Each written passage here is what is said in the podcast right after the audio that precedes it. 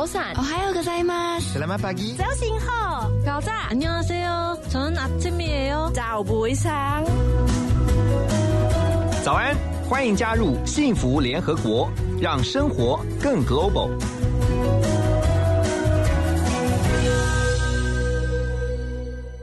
Hello，大家早安，欢迎来到幸福联合国。每个礼拜一到礼拜五的早上七点到九点钟，我们在 FM 一零二点五幸福广播电台在空中陪伴大家。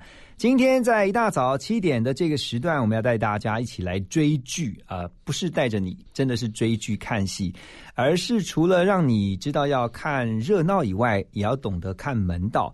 有一种工作呢，我常认为他们是在决定别人的生命。而且会掌握我们的喜怒哀乐，这种工作也很有趣，它叫做编剧。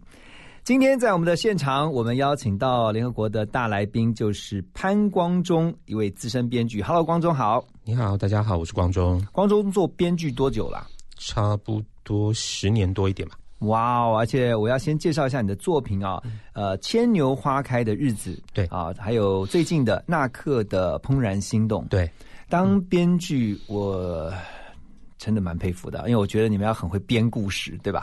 是，而且因为 呃，我入这一行是因为其实不是从编剧开始，那你把它做什么？是从就是制作开始，就是从、嗯、呃策划。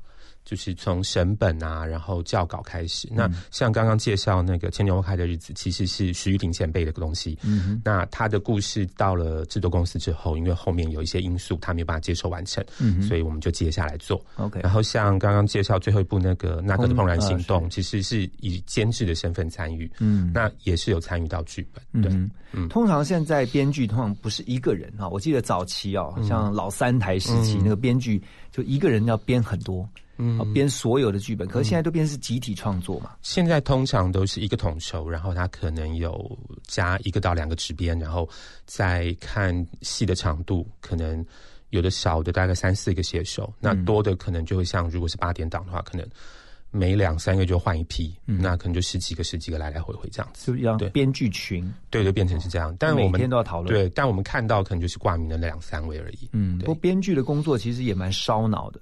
他要想那个剧情，然后我觉得编剧要想的还要是，嗯、我觉得还要更进一层想，是我不能让观众想到我下一步要写什么。你有没有这种挑战？我觉得其实这要看剧种，嗯，这要看剧种。就如果说是呃严谨一点，当然我不是说有些东西不严谨，是严谨的制作，他会把就是前后左右整部戏可能是三集，嗯，好九十分钟是三集，每一个环节每一个环节事件塞好之后，嗯，会列事件簿。好，会列年表、什么时间表什么列出来之后，一个一个去检视说有没有互相矛盾的，嗯，有没有不成立的。那你说像我们现在看到比较长寿剧，八点的、九点的，那他们的作业方式就会不一样，就是想到这个月会发生什么事，我就把它写进去。是，那它会有一点时事感。对对，那编剧要比较他的挑战就不是合不合理，而是新不新鲜、吓不吓人。嗯，那至于说呃，我们想到的观众会不会先想到？我觉得。台湾编剧比较少去 care 这一点，嗯，因为通常是我们想到的，制作人有没有先想到？对，真的，对，呃，而且今天请光中来啊，主要是要请光中带我们啊，以一个编剧的角度跟眼光来看，嗯，台剧还有其他国家啊、哦，这个戏剧，特别是在编剧上面、文化上面的不同，嗯，那做编剧这个工作要做哪些功课？我编剧哦，编剧其实就是大量的看，然后看别人的作品。然后看别人的人生，然后看很多可能你说是新闻报道，嗯，或是那种专题，不管是平面的，不管是电子的，然后就是出卖别人的人生吧，不管是你知道的、你听到的、你认识的，还是你只是不知道你想出来的，通常都是这样子。因为编剧其实有一种状态是你塞了很多角色，塞了很多事件，可是他们其实不是实际发生过的，嗯，他就在脑袋里一直转，直到你下笔为止，他都是。占据着你的人生，别人在过你的生活，你在过别人的生活，这样很混乱，这样子，脑袋里面一直在盘旋，是不是？对对对对对，所以其实很多编剧你会看到他在人多的时候他不讲话，或者说在人多的场合，就是不是轻，其实应该是很轻松的场合，可能就看就看到他很严肃，为什么？因为在干嘛？他在观察别人的人生，哪一个人我可以写，哪一个人我可以怎么改，哪一个人我可以在什么时候用到。其实脑袋里很多时候都在想这个。我想大部分的编剧都是这样子，脑袋里永远有一个小剧场，开始在对对对对对铺成那个人物的结构。对对对，然后很多时候还会想说，你这样讲不合理啊，明明是人家实际发生事，你管它合理不合理？对，我觉得这样听起来，编剧有时候还蛮好玩的。但我们一听到编剧这个工作，就会想到一个画面，就是一个编剧可能叼根烟在那边，然后呢，呃。感觉好像绞尽脑汁还想不出来，他接下来他下一个呃这个剧本要怎么走？嗯，你有没有遇过这种呃编剧编到已经觉得哇烧脑到一个程度，但是还是就是想不出来，灵感用尽的时候有吗？一定会有。我觉得只要是创作，不管是哪一种创作，它一定会有灵感枯竭的时候。那你都怎么找灵感呢？通常是这样，就是说我我个人啦，我个人的方式是说，我要开始写之前，就基本会先打草稿。啊，可能就是呃，故事有故事的草稿，剧本有剧本的草稿不一样。因为故事我可能只要写个起承转合就好了，但是进剧本的时候，因为编剧他的英文名称就是 screen screenwriter，他其实是要写画面的，所以你脑袋里如果没有画面，你写不出来，那就要先铺分场。他不是像作家啦，对，作家其实也有一种是画面型的作家，比方说我们看《哈利波特》，他的每一句都在会都在形容画面，对。但有的是形容情境或是氛围的就不一样，是村上春树那种，对，那。编剧的话，其实每一个你你的每每一个动作，每一个台词都要从画面入场入手。你要你你你要先想象得到他拍得出来，嗯，你才不会写一堆有的没的，然后最后可能制作人或导演刷回你脸上说这我拍不到，才拍出来，做不到，你重写这样子。对，所以比方说我们以呃。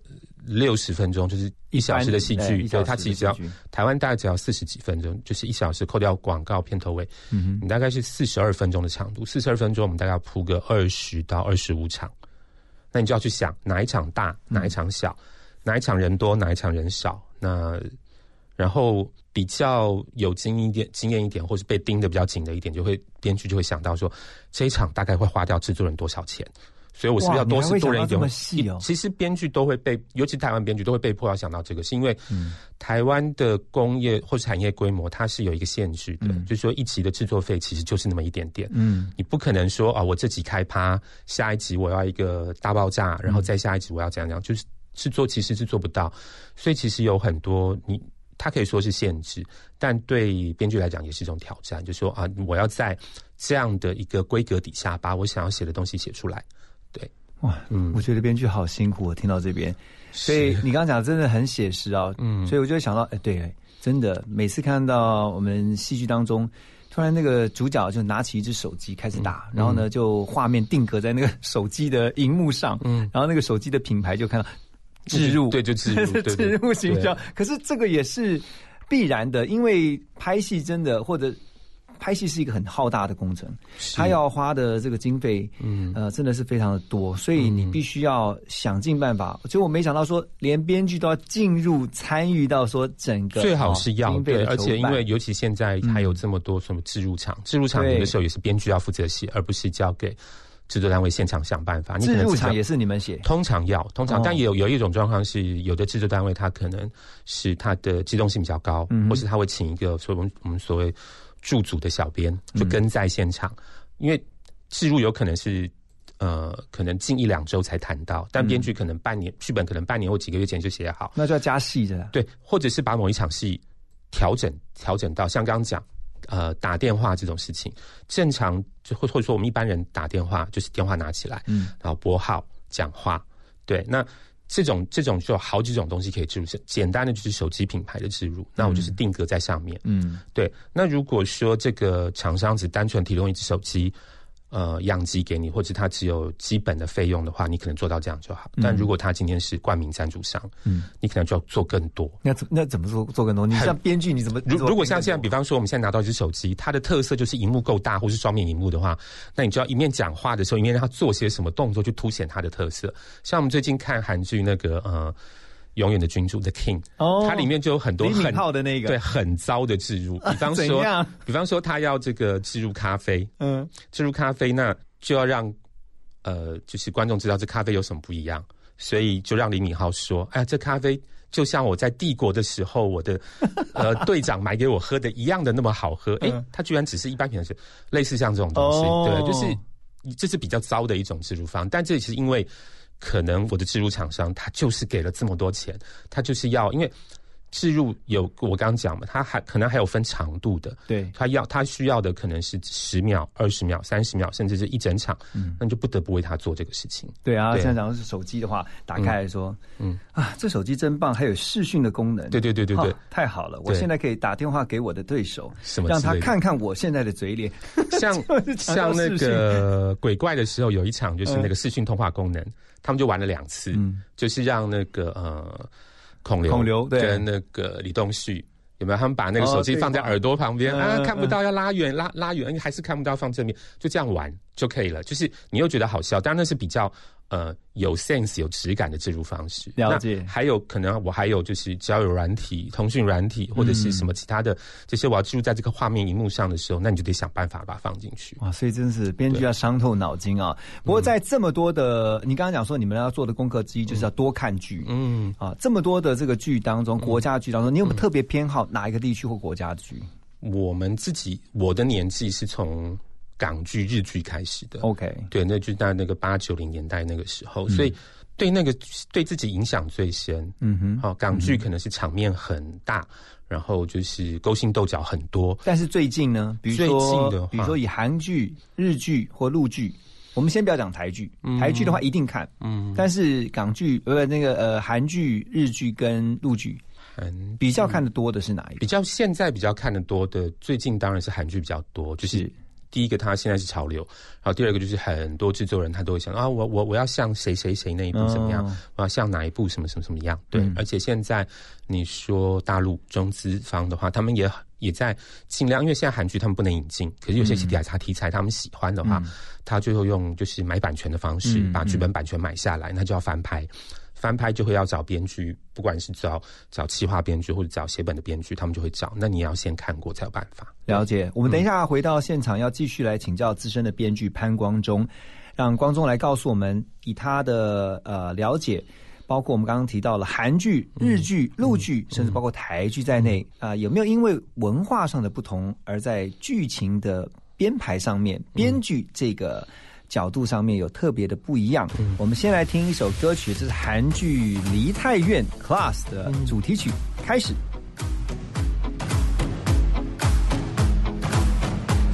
새로운 시작은 늘 설레게 하지 모든 걸 이겨낼 것처럼 시간을 뒤쫓는 시계바늘처럼 앞질러 가고 싶어 하지 그어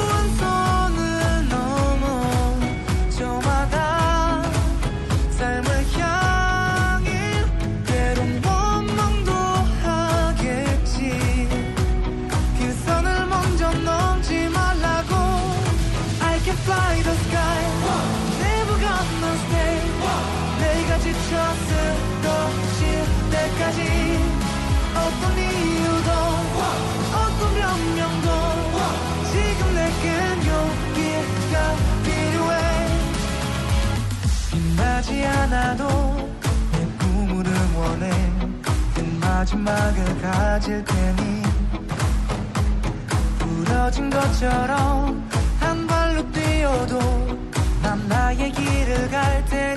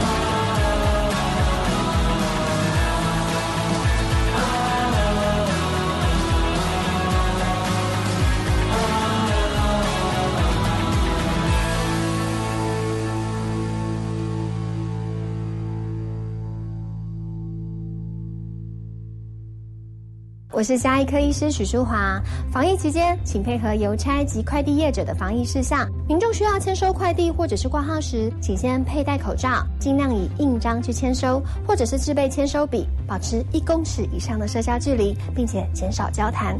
签收前后，请记得要清洁双手哦。若是居家隔离或者是检疫者，请主动告知，多使用线上付款，减少现金交易。有政府，请安心。资讯由疾管署提供。见就能改变，Transformation FM 一零二点五 TR Radio 幸福广播电台。欢迎您继续回到幸福联合国。今天在我们的现场是资深的编剧潘光中。是啊，光中刚才有提到说，哈，现在特别最近这一阵子，因为呃，也许是要考量到说这个趋势，所以有看到韩剧啊。刚才我们听到这个《梨泰院 Class》，我我前一阵子就在追这一部。嗯，我觉得呃，特别我们现在聊韩剧好了。嗯嗯，我自己的观察是这样子啊，我发现韩剧的编剧很懂得抓住人性。嗯。他们很知道那个人性当中的一些细腻面。嗯，你你的你的观察是？我觉得这两这从两个方向看，一个就是韩国的编剧，第一个他因为他们都是大部分是 in house 的，大部分小部分知名的编剧他可能呃签了约独立了，但他也有经纪公司。比如说他是隶属在电视台，大部分的编剧是隶属于要不就是电视台，要不就是经纪公司，所以他们的生活是第一个是比较有保障的。然后再来就是说呃，就是。因为竞争很激烈，他们现在从无线台到那个呃有线台，然后还有现在他们比我们早开放 OTT，相等于有十几个频道在竞争这个东西，所以呃加上他们几乎是每个礼拜一到礼拜天都有戏，不管是呃我们我们叫日日剧长寿的，或者是所有的迷你剧，就是两天两天这样播，那还有周末特别剧，所以每天都有不同的剧种，然后你再加上五六个电视台在竞争的话，其实。非常的激烈，所以编剧也必须要呃不断的去呃找新的题材，然后这个编剧的需求好大，是他们，所以他们的呃汰换率其实也很大，就是可能我们当然也有看到那种就是像那种像金秀贤那样的前辈，他可能已经写了三十年、四十年，嗯，对，但也有像最近十几年才出头的，然后也有最近一两年才开始的都有，嗯，对。那你觉得他们的戏啊，就像我刚刚讲的，因为我只是可能看到一些皮毛而已。他们的戏就是那个编剧特别会铺陈，而且特别会埋梗。我觉得有时候看到，因为像呃，最近我看了几出，就韩剧，它通常现在都是抓在十六集左右，对，它也不是不会太长，对。所以有时候到了连到了第十五集，它会出现爆点。这个我觉得就是一种所谓的逆转，就是当然我们其实台台湾的编剧也会去注意这个事情，嗯，但是呃，可能真的就是文化的文化的差异不一样，然后再加上就是竞争上面真的他们会比较在意这个东西，就是说呃你。的这一部戏，到底我因为在给观众看之前，其实是给公司高层看，其实是给你的广告赞助商看，嗯，所以他们也想知道说，到底这部戏给我带来什么收益？嗯哼，对，这收益不只是说啊，因为我投入了金钱，然后收回广告费或是版权费用而已，还还代表就是说，如果你这部戏讲的是负面的事情，那我赞助你为什么？嗯，是因为它可以启发人心的什么什么样的一个？一个反思吗？那我去赞助你。嗯，那所以你变变成是从第一集到最后一集，你都要放好那个位置。是这集我讲了什么事情？如果它是负面的，我在后面的集数没有把它翻回来解回来。嗯，如果没有，那我就得给他一个好的解释跟理由，是他为什么走成这样子。嗯哼，对，人为什么要杀人？他有没有逼不得已的理由？还是他就是个变态？如果他就是个变态，这个变态是谁养成的？嗯嗯，他都得去讲这个事情。那所以就变成说。呃，当然，他们也有很多失败或是收手的作品，对。但是我们看到了比较好的作品，他在这个方面都，呃，会事先安排好我要在哪一集的什么位置，把我前面没讲清楚，或者我前面故意不告诉你的事情，一次爆出来给你，让你知道。啊，原来，原来，原来这样。我有一阵子看呃，就是追的韩剧的作品，我就发现有一个特别的现象，就是我看完了，我发现，即便在里面演反派的坏人的角色啊，他也不是全坏人。嗯，他其实他有他善良的一面，而且他就会像你刚才说的，他的养成是有原因的。嗯，就会让他变成这个样子，其实是在前面曾经发生过什么事情，但他并不是这么坏。就是让你会知道说，人性终究它还是有一个善念的。嗯，就是他们不会让一个角色太扁平化，除非他可能只出现一场戏或者两场戏。嗯，就他还是会给他一个深度或是一个铺陈。嗯，也许他呃，即便他可能在我们进戏的一开始第一集、第二集看到他就是个反派，但是后面的集数会给一些空间，不管是做回忆戏或者做一些解释互动的戏，去让观众看到啊，他不是。一步到位这么坏的，嗯，一步到位对观众来讲，其实尤其是现在的观众，他已经不会去认同，不会去接受了。嗯，那如果这样的话，那这个角色就失败，就不用做了。所以，呃，他们也会，而且你也知道，就是观众挑戏，演员也在挑戏。嗯，你说让我演一个扁平化的角色，我不如不要来。哦，对，所以他们也顾虑到说来演的这个角色，对对对，因为大家不管是你，不管你是新人，不管你是有一点资历，或者你已经是大前辈了，你其实都通常也会希望说啊，我演出这个角色对我自己是有帮助，或是对我的观众是交代的过去的。像我们之前呃，就是前几年的戏，那个机智的牢房生活，不是今年的机智医生生活，机智牢房生活，它是同一个班底就是了。嗯，对，那他们做了一个很很特别的事情，就是因为是监狱嘛，他有狱警的角。这种这样的角色，嗯，他找了两个人，一个是对，呃，陈冬日，对，他是其他的戏当中专门演好人的，哦，然后老好老好好先生，嗯，所以他一出场的时候是一个很慈善和和蔼可亲的狱警，对，对主角很好，但结果一集之后翻转。他是专门收受贿赂的人，哇，那个好冲突哦。对，你不给的话，他就虐待你；你给了，他就让你好过好。那个反差就会很大，对观众会吓一跳。哎，你不是找了一个好的演好人的，专门演好人的演员？嗯，然后后面一直盯在主角旁边，另外一个狱警是专门演坏人的。对，可是只两三集之后你就知道他是好人，所以他有时候会用这个方式去勾观众，是就是像刚讲，我我误导你，嗯，我如果平铺直叙，你就没什么觉得没什么了不起的，对对对，那就就。一个是选角上面，啊，再来就是剧情安排上面，我给你两次、三次的反转，你就会觉得啊，我是有呃变，这个剧组是有认真的。对。然后同样的，就是当他就是不管是呃事前或事后要对金主、对对公司交代说啊，我有认真做这些事，我不是随便写一写 这样子。对。连选角上面都要安排。是是是，这一阵子也是啊，韩剧的部分，除了刚才我们提到的几个，像《梨泰院》呐，《永远的君主》啊，还有一个就是夫妻之间的夫妻啊，夫妻的世界，你有你有看吗？嗯，那它是英剧改编的，对，所以它原来就是这个，可能等一下会谈到，就是欧美剧其实没有在意什么观众的这个接受度什么的，他们就是想到怎么做就怎么做，能多辛辣就多辛辣，因为反正他们的观众很多元化，嗯，对，所以会有这么这么就是，而且因为他就是，而且以呃英剧的做法来讲，他就是通常这一场告诉你的是，下一场他就翻掉，哦，就是让你觉得他不断的被惊吓到，你才会一直往下看。所以他是在挑你的这个好奇感，对，然后还有就是你的那个呃，怎么讲？就是你的认知。嗯，比方说，呃，当然韩剧有维持这一点，就是进戏的时候是一个幸福家庭，然后第一集的尾巴告诉你全部都是假的。嗯，对，类似像这种做法。那即便是原来的韩国的自己的编剧或者他们的制作方式，也不太会走这么的快节奏或这么呃挑战观众接受度的那种，就是呃。一种节奏或者一种反转，就是你你几几乎几乎两场就翻，两场就翻。其实观众有时候会觉得很烦很累，嗯，而且英剧做了两季，一共是二十三还是二十四集，但是韩剧只有十六十六集，对对，嗯，所以你你会越来越觉得天哪，为什么又这样？天，为什么又这样？又这样？又又然后到最后。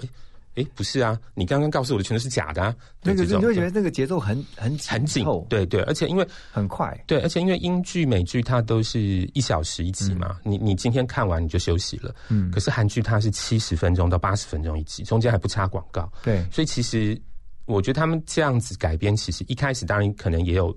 冒险啦，就是挑战的程度在，但是还好观众接受度高。对，我自己还观察到韩剧有一个特色，他们会针对社会的写实面，嗯，啊，包括像他们的政治，嗯，包括像他们的社会底层，像你看那个得到奥斯卡金像奖的，嗯，那个那个呃，寄生上流，寄生上流，对，哦，那是电影的部分。可是回到戏剧部分，他们有很多是描写，比如底层生活，或是说上流社会，还有包括像他们在娱乐圈、演艺圈的，他们都能够把这个戏写到。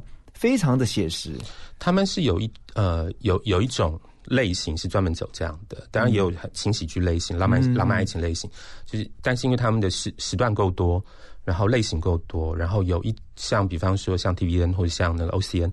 或是 JTBC，他们会有一个时段是专门来做这种戏，哦。就是让观众知道这个社会其实有人跟你一样苦，嗯，或者是反过来是要给上层的社会看，说有人在吃受苦啊，你们为什么不注意他们？嗯其实是有一点点，当然收视率跟广告收益也是要要要去争取的，但也有一点点社会责任的意义在里头。对，因为像尤其是 JTBC，它的背后的背后的金主是中央他们的中央日报，嗯，那这个报社就是专门以挑战挑战这个哦维权、挑战你的这些呃就是政治腐败的一个角度出发，嗯。所以他们很多这种我们叫做复仇剧，或者是那种就是呃时事剧、时政剧的东西，会对我们来讲几乎没有尺度。就是我们可能你你说在台湾或者在比其他这种呃亚亚裔华文地区，可能都会稍微收敛，你会觉得说啊，我会不会做不下去？但他们反正做了就是做了，没有再害怕的。可是，在台湾好像比较少看到。嗯，对，因为第一个就是，我觉得台湾是有我们自己的一个文化氛围的包袱，是好像尽量少去碰政，就戏剧归戏剧啊，政治归政治，会会分得很清楚，比较少。那现最近就算有，但多少会，比方说我们看前几年的返校，那。他有他的政治意图在里面，但是为了达到他的政治意图，他可能把原来事件可能包装，或者稍微就是街头趣味去做了一些改编，去符合他要的那个政治正确的东西。那像最近的那个国际桥牌社，哦，都会有，就是都有他们想要做的事，但这些就不会没有办法变成一个固定的类型，可能就是大家想到了，或者是资金凑齐了，或者是你天时地利人和，不让你让你凑到那个团队，然后资金也到位了，你才能做，嗯，而不是像韩国一样，它变成是固定，可能我每季或者至少每两季会看到看到一部，不管是自创的，或者是它是翻拍了国外的什么东西，但是加上了国内的时政元素，像之前的那个《火星生活》，或者是还有那个《六十天指定幸存者》，就美剧翻拍的。但是我觉得韩剧的那个结构跟他想要说的事情比美剧清楚的多。嗯，对，所以这是韩剧的特色。等一下回到幸福联合国，我们要继续请观众来帮我们分析啊，包括日剧还有大陆那边陆剧，嗯啊，跟台剧呃的不同，还有他们各自的特色。嗯，先来听这首哎陆剧的主题曲啊，陆剧《甄嬛传》的主题曲《红颜劫》。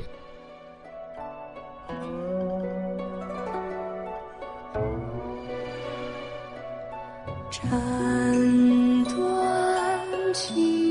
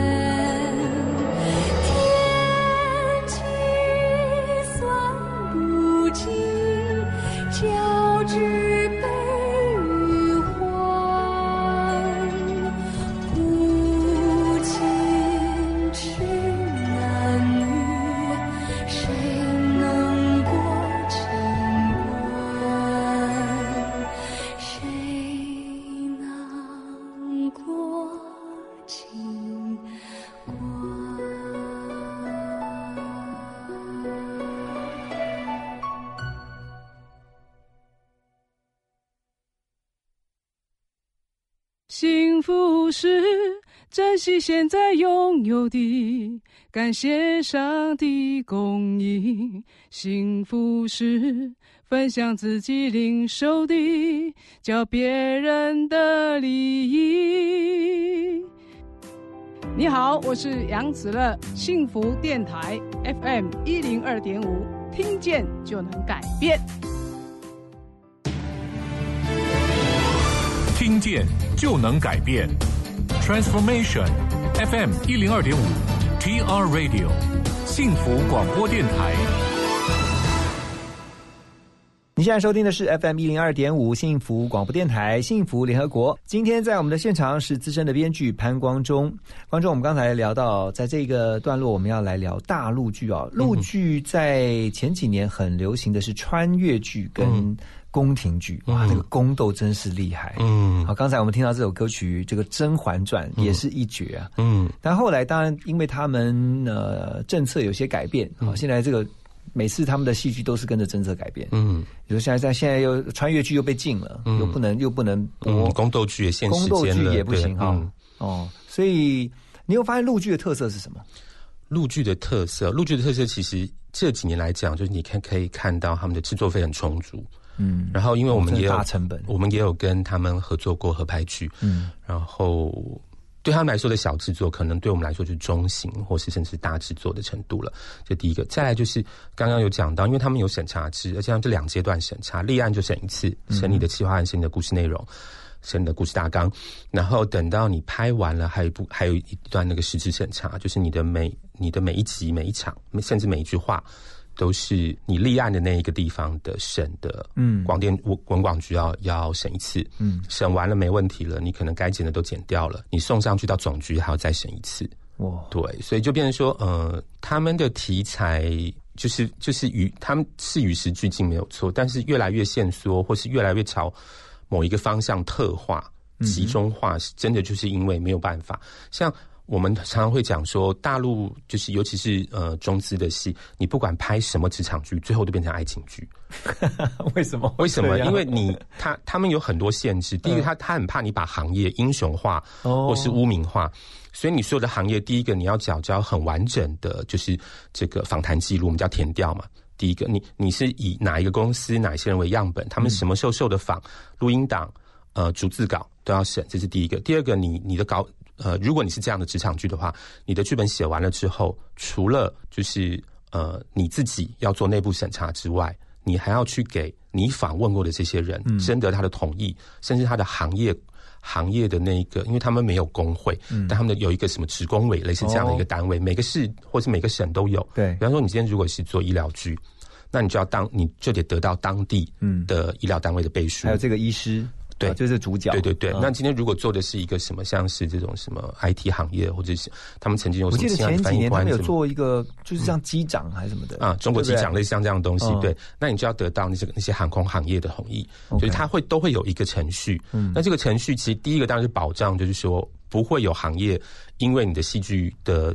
张力啊，或什么的的需求被污名化，嗯，但是也会有一个问题，就是大家都怕自己因为某一部戏红了或是不红了，我的行业就出问题，所以很多事情就是他们会有绑手绑脚。了哈，对，很多绑手绑脚。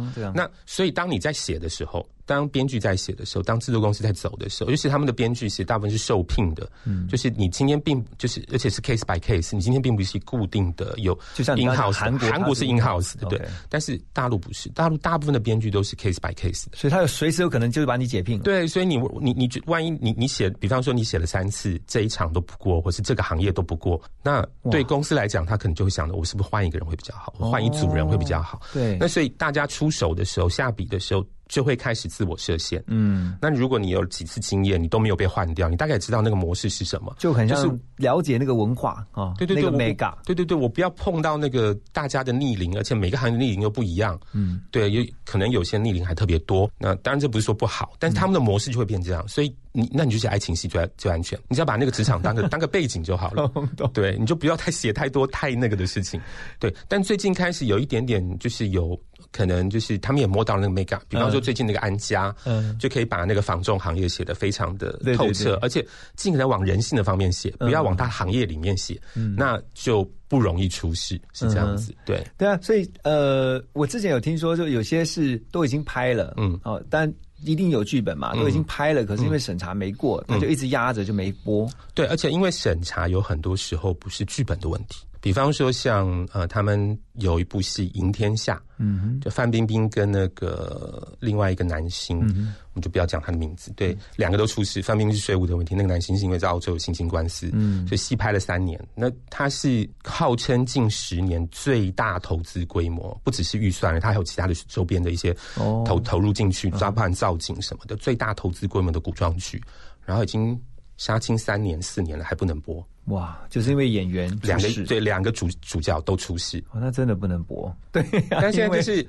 对那这样，那这样我问，如果都不能播，那编剧怎么办？都领不到钱，是不是？呃，一般来说，一般来说就是还好，就是拍摄包含编剧，他们的钱通常都是先拿的。哦大陆这个行业是比较好一点，就是在这个产业里面，他们该拿的钱会先拿到。嗯，现在比较有问题的是，投资方的钱回不来。哦，对了解。嗯，好，这是陆剧的部分。那日剧呢？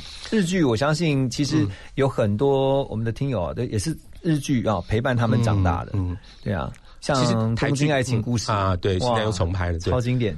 对，就是台剧跟韩剧其实最初的发发展都是从日剧对，都从日剧来的，尤其这些是我们的所谓的偶像剧、时尚剧，对对。可是日剧啊，有它自己的一套规格，它就是一季就十一集到十三集，然后呃走完就走完了。他们通常除非是很了不起的故事，或者是有一个大型的 sponsor 在后面的话，不然他们不会做第二季、第三季。而且很多演员他也不想回头演同样的角色。对日本的演员来说，他们比较习惯的是说我挑战新的角色，我我我是一个新的不同的类型。对，所以他们的模式就，而且因为他们的这个产产呃，他们的产业已经从一九五零六零年代一直到现在，已经将近六七十年，就他们自己的规格，一个他们的工业规划工业化出来了。嗯，所以他们的编剧就是呃，大部分都是隶属经纪公司，然后有呃固定的收入。对，那当然有了剧本产出，如果然后拍成拍成、嗯呃实拍之后，会有其他的收入进来。而且他们的戏剧有些后来还改编成电影，就对进一步的翻拍成电影。他那个的呃那一种模式是另外一种，就是通常都是在、呃决定戏剧化的时候，就是两个路线都决定了，嗯电影版跟电视版都做。嗯，那但是可能就是先后，或者是我用不同的编剧，或是我用同一组编剧，所以他他要排一个时程这样子。对啊，他们前一阵子也是有一个非常写实的那个职场，讲职场的那个什么下跪的，我突然忘记那个剧。哦，半泽直树，他现在现在在拍第三季嘛，对。拍第三季了。哦。嗯，因为他那是小说改编的，嗯哼。然后再来就是呃，因为他的原著其实很甚至很血腥的去哦讲述了关于金融行业，因为那个那一个作者他本身是金融行业出来的，嗯。好，然后他对一些就是跟金融业有关的支撑的这些工业啊、产业界他也都了解，所以他会写很多类似这样的东西。对，半泽指数、下停火箭这些都是他的，嗯他就会去呃，关于就是呃职场里面的勾心斗角他们也很，写实哎。呃，对，就日剧日剧也是，就是很写实的很写实，然后梦幻的很梦幻，他们没有中间比值，较两极的哦，他没有中间值，然后就是奇怪的很奇怪，比方说像那 什么叫奇怪的很奇怪？比如像工藤官九郎他的戏哦，就是你你明明看他看起来像生活剧，他突然就会来一场那种很很跳痛。不写实，或是有一点奇幻的东西，哦呃，比方说胡玉龙，然后或者是我们看他最写实的剧，其实是小孩女，嗯，对，感觉好像就是一般的，就是他很不明明是晨间剧，但他很不一般，他讲了很多晨间剧不敢讲或者不会讲的事情。对。然后你会看到那些呃，以前你看那个这个晨间剧，它不会有这么负面的，或者不会有这么关于什么同才霸凌啊那些、嗯以前的以前的。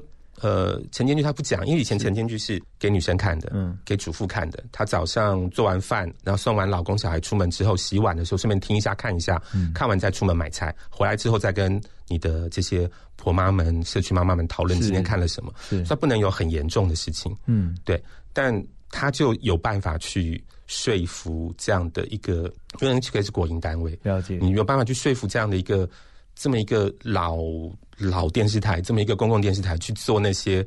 其实感觉好像应该晚上八九点去播的东西，对，OK。所以，我们来聊，你看，包括韩剧、日剧、陆剧，甚至台剧。嗯，等一下我们来聊台剧。嗯，可是亚洲的跟就欧美的，嗯，最大不同，你觉得在哪里？第一个当然是节奏，然后再来就是那个议题的那个多元度。你像你说像，比方说以僵尸这件事情来讲，台湾到现在没有没有拍过僵尸影集啦，电电影有。对，但电视故事几乎没有。韩国他们拍那个什么《失速列车》就算了，《失速列车》是电影，它的那个呃《师战朝鲜》就原来叫《李氏朝鲜》，后来改名叫《师战朝鲜》，但它也是否那个诶呃 Netflix 的，嗯，对，可是外，这是属于算欧美这一块。对，但日本它也会只会放在深夜时段，它不会放在十一点以前，嗯，这样的题材。那亚洲跟欧欧美的最大不同就在于你说呃这个。题材，题材，然后再是节奏，节奏。对，OK。那等一下回来呢，我们要来聊的是台剧啊，因为我觉得台剧这几年有看到有一个很显著的进步，不管是在电影，不管是在戏剧，嗯，都让人耳目一新。嗯，那原因是什么呢？等一下我们要请教今天在我们的现场联合国的大来宾，资深的编剧潘光中。我们先来听这首歌曲，刚才提到的哈，就是很多。早期都非常着迷的东京爱情故事的主题曲，爱情故事突然发生。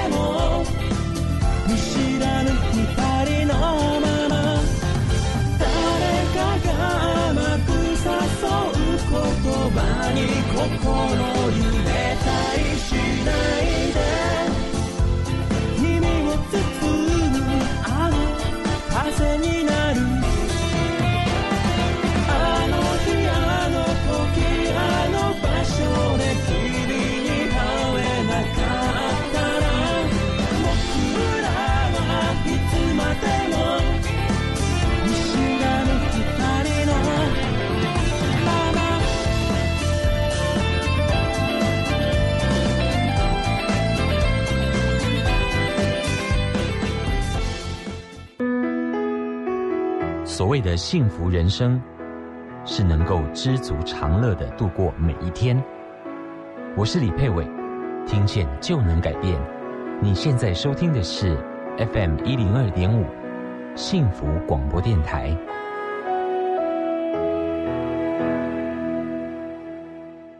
哦，空污、细菌、病毒、霉菌、脏污啊，好像有一件防护罩哦。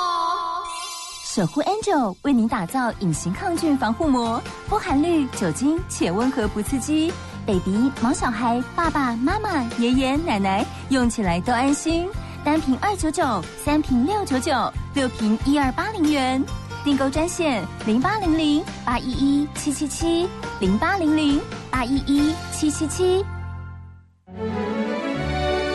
Transformation 转变你的眼光，Transformation 转变你的态度，Transformation 转变你的电台，FM 一零二点五 TR Radio 幸福广播电台，让你听见幸福，重新转变。欢迎继续回到幸福联合国。今天在现场的大来宾是资深编剧潘光中。刚才聊了韩剧、日剧、陆剧，现在来聊台剧。嗯，台剧这两年哇，好多的经典作品啊，像比如说我能记得哈，我我们与恶的距离，嗯，还有想见你，嗯，哇，我女儿超喜欢，她是 她那天跟我讲想见你，我想反正反正我没看，我说想见你哈，嗯，后来知道哇，年轻人爱死了，嗯。哦，你觉得台剧在这几年的啊改变是什么？我觉得第一个是国际资本的介入啦，像比方说讲，我们最早看《通灵少女》，然后最近你说《余恶的距离》，这些都是公式，他想办法去争取到就是国际资本的投入。那因为其实最现在，我觉得在台湾做戏剧最大的问题就是资金的问题。嗯，好，就是你受制于平台方，因为平台方他要的就是这一些。嗯，你说呃，台湾现在还有在做戏的几家电视台。扣掉八点的乡土剧，你能能有在做戏就那几家，那他们都会有他们想要的东西。嗯，已经一变成是不只是规格化，而是知识化了。你的题材只能往那里走，这是不是也谈恋爱？也让这个身为编剧的这份工作，其实现在越来越辛苦。你觉得？我觉得其实一直都很辛苦，因为我们的市场就是这么大。你你其实你如果你只做给国内观众看的东西，它就一定会受限。但是你如果要去做能够往外面走的题材，就要很不一样，很不一般。像我们刚提到《雨二》，那他在呃就是在主创的那个阶段，在发想的阶段，他其实就动到了大数据。他不只是做去做填调，他还透过那个。就是行政院那边去找到了那个国发会，去用呃他们用大数据去做，就是把所有他们调查调查回来的填掉的东西，跟新闻议题的热度做结合，哪一些最适合，或是你如果写了，它最有可能是观众会看的，嗯，找出了前十，那就做成他们的十集的内容。哇，他是用这样数位化，对，可是这个其实非常的，第一个你非常耗时间，因为。光是做填，他们做光做做填调就做了半年，然后你要让人家去跑数据，要花几个月，所以它其实前期期很长，在时间以外就是成本。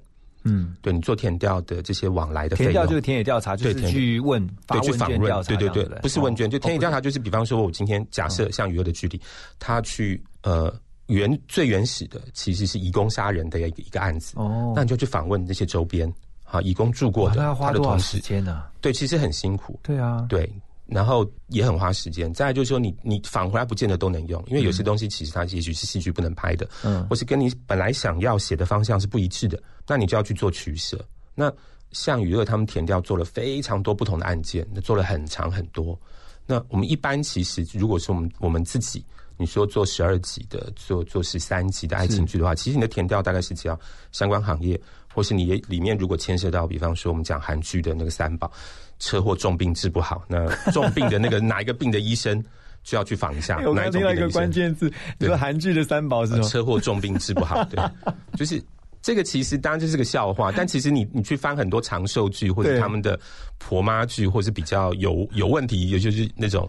有议题的韩剧，其实里面都有这些东西。就车祸重病治不好。对对对对，OK，对，类似像这样。那回来之后，你光是跑数据，又又是时间，又是钱。对呀，对，这比你到时候后置跑动画花的时间跟钱，搞不好都还多。对，那这就是资本的问题。嗯，我们现在其实我觉得台湾的就是比较编剧比较辛苦，就是我们一开始有讲到，就是连置入或是说连这个预算规模，编剧都要考量进去。会有管制吗？就是会盯你的置入不能太多的啊、呃，倒不是说置入不能太多，是说我我我我说置入的是说，呃，编剧要去考量的是说，我是不是要预留很多可以置入的位置，比方说哦开车的戏、讲电话的戏、吃喝玩乐的戏、穿衣服的戏，什么什么，这些都有没有置入的空间？这个对你的制作人来讲是一个好的，嗯，能够去容易去去去去熬去去熬到钱的资源嘛对，这是第一个。第二个就是，那你要尽量少花钱啊，比方说，呃，如果是时尚剧，那么它的这种大场面啊，办宴会的场面、办生日会的场面，出现很多人场。我们常常看韩剧或者是日剧，常常有那种是。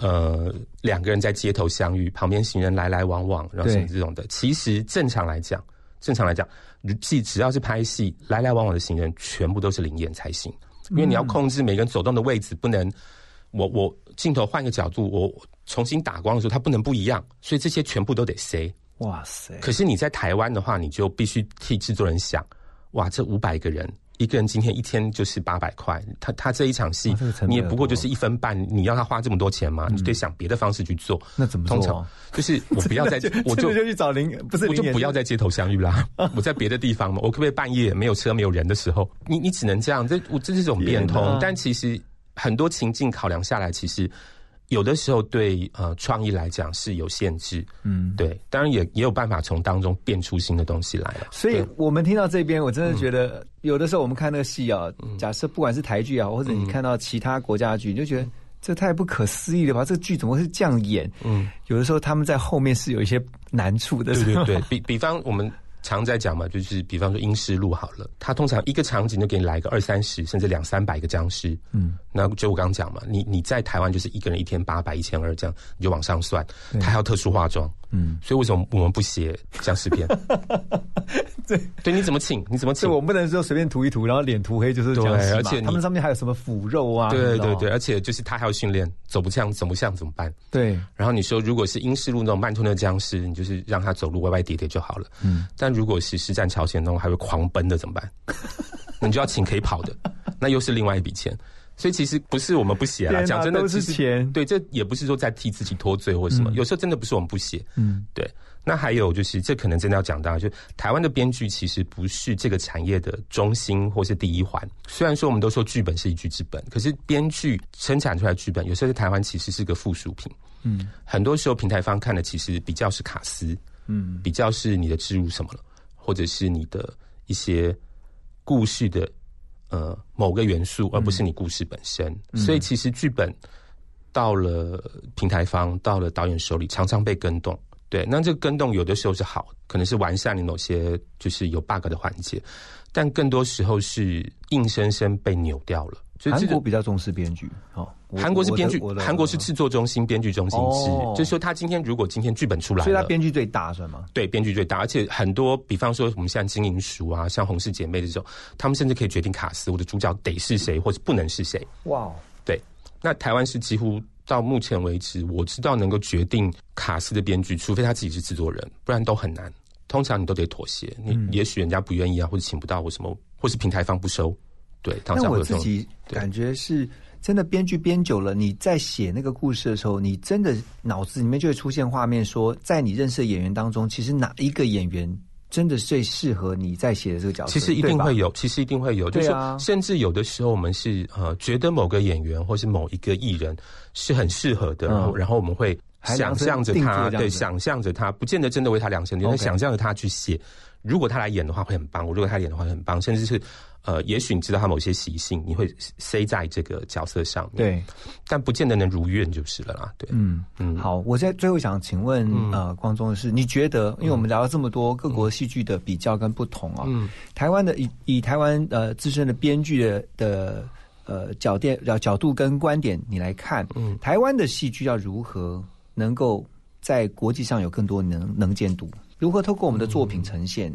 我其实也很难想到这么远，就 好。但是我会觉得，就是你呃，不管是现在在这一行的前辈们，或是跟我差不多这个上上下下的 level 的，或者是新的新人想要进入这个行业的，我会建议就是说，呃，在创意之外，就是大家的创意都是往事件走，往故事走，而往往类型走。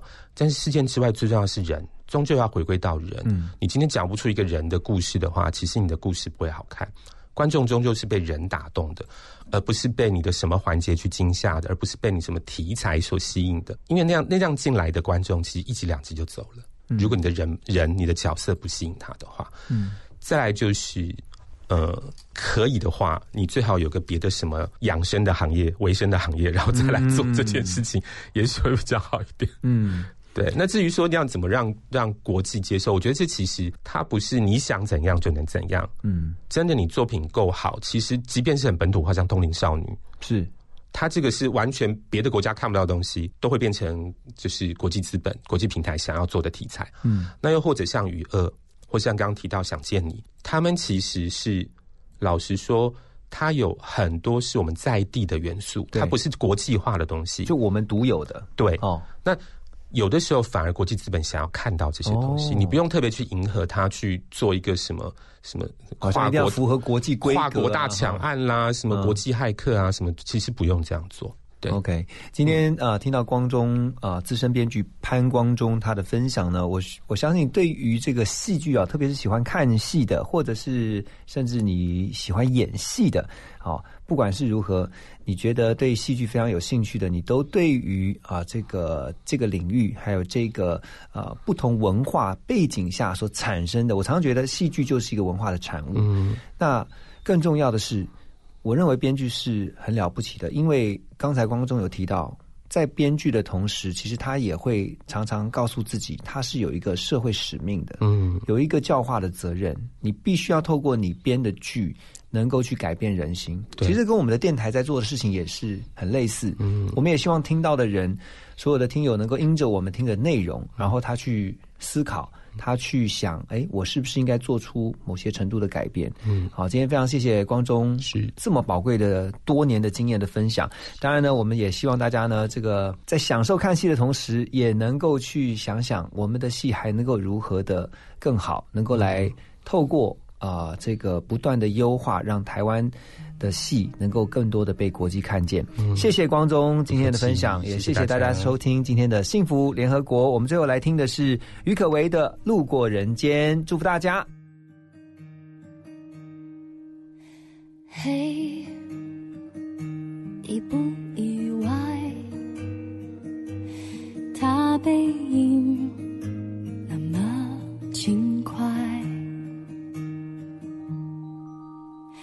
嘿，要明白，人会来，就会离开。世上唯一不变，是人都善变。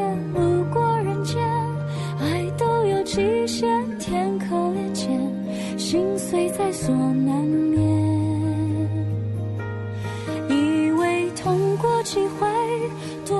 些修炼，路过人间就懂得防卫。说来惭愧，人只要有机会